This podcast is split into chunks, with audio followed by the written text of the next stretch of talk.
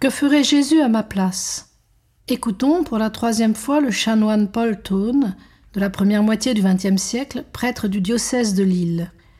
Voici des extraits de son livre Toi, du moins, console-moi. Parce que le péché comporte une jouissance coupable, et que c'est pour se procurer cette jouissance que le pécheur désobéit à Dieu, Jésus a offert à son Père son amour pénitent autant que soumis, toute sa vie fut une amende honorable, dictée par son cœur et écrite avec son sang. Et la mienne doit s'en inspirer et être marquée du même signe. Mettre la réparation dans ma vie, c'est la faire entrer dans la destinée, les intentions, les mérites du Christ. Ce qu'il a pu être pour nous, je puis l'être pour tous. Ce qu'il a voulu faire pour les âmes, je puis le vouloir comme lui. Ce qu'il a mérité, je puis par lui le mériter et payer avec lui pour tous les péchés du monde la même rançon de gloire et de salut.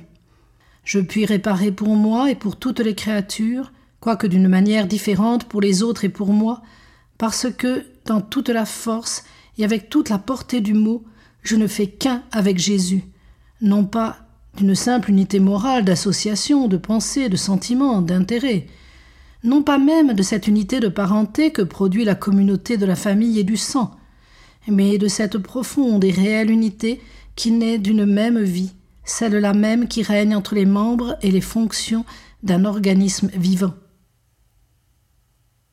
Jésus, ne faisant qu'un avec son corps mystique, continue d'être présent dans chacun de nous, de la même manière que la tête et le cœur le sont par leur action vitale dans chacun des organes du corps qu'ils animent. Puisque la souffrance reste le vrai moyen de salut, ne doit-elle pas nous apparaître comme réalisant et poursuivant à chaque instant dans chacune des parties vivantes de ce grand tout qu'est le Christ uni à tous les chrétiens, ce qu'il a lui-même commencé dans sa propre humanité? Dans l'Eucharistie, nous avons des leçons à recueillir.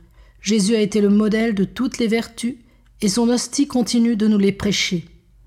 Dans l'hostie, Jésus s'efface sous les plus banales, sous les plus viles apparences.